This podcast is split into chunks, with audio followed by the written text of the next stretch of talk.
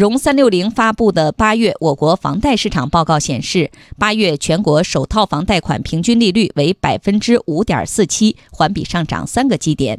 二套房贷款平均利率为百分之五点七八，环比上涨两个基点。此外，房贷利率上涨趋势的覆盖城市数量和上涨幅度也都呈现出上升态势。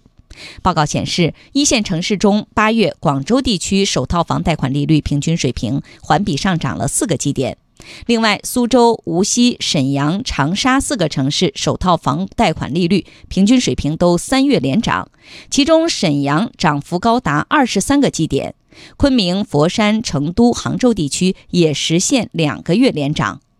根据个人住房贷款新政要求，未来新增房贷将参考贷款市场报价利率 （LPR） 进行加点定价。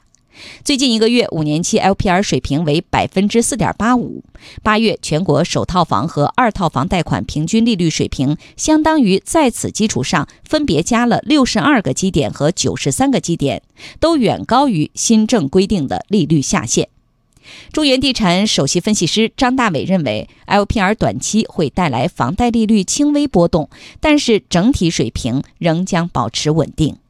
那科创板，刚开始上市的时候，由于热度太高啊，实际上有点过热，开始出现百分之八十的换手率，那说明百分之八十人在第一天都卖了，所以并不是个正常现象。当然，作为新股上市呢，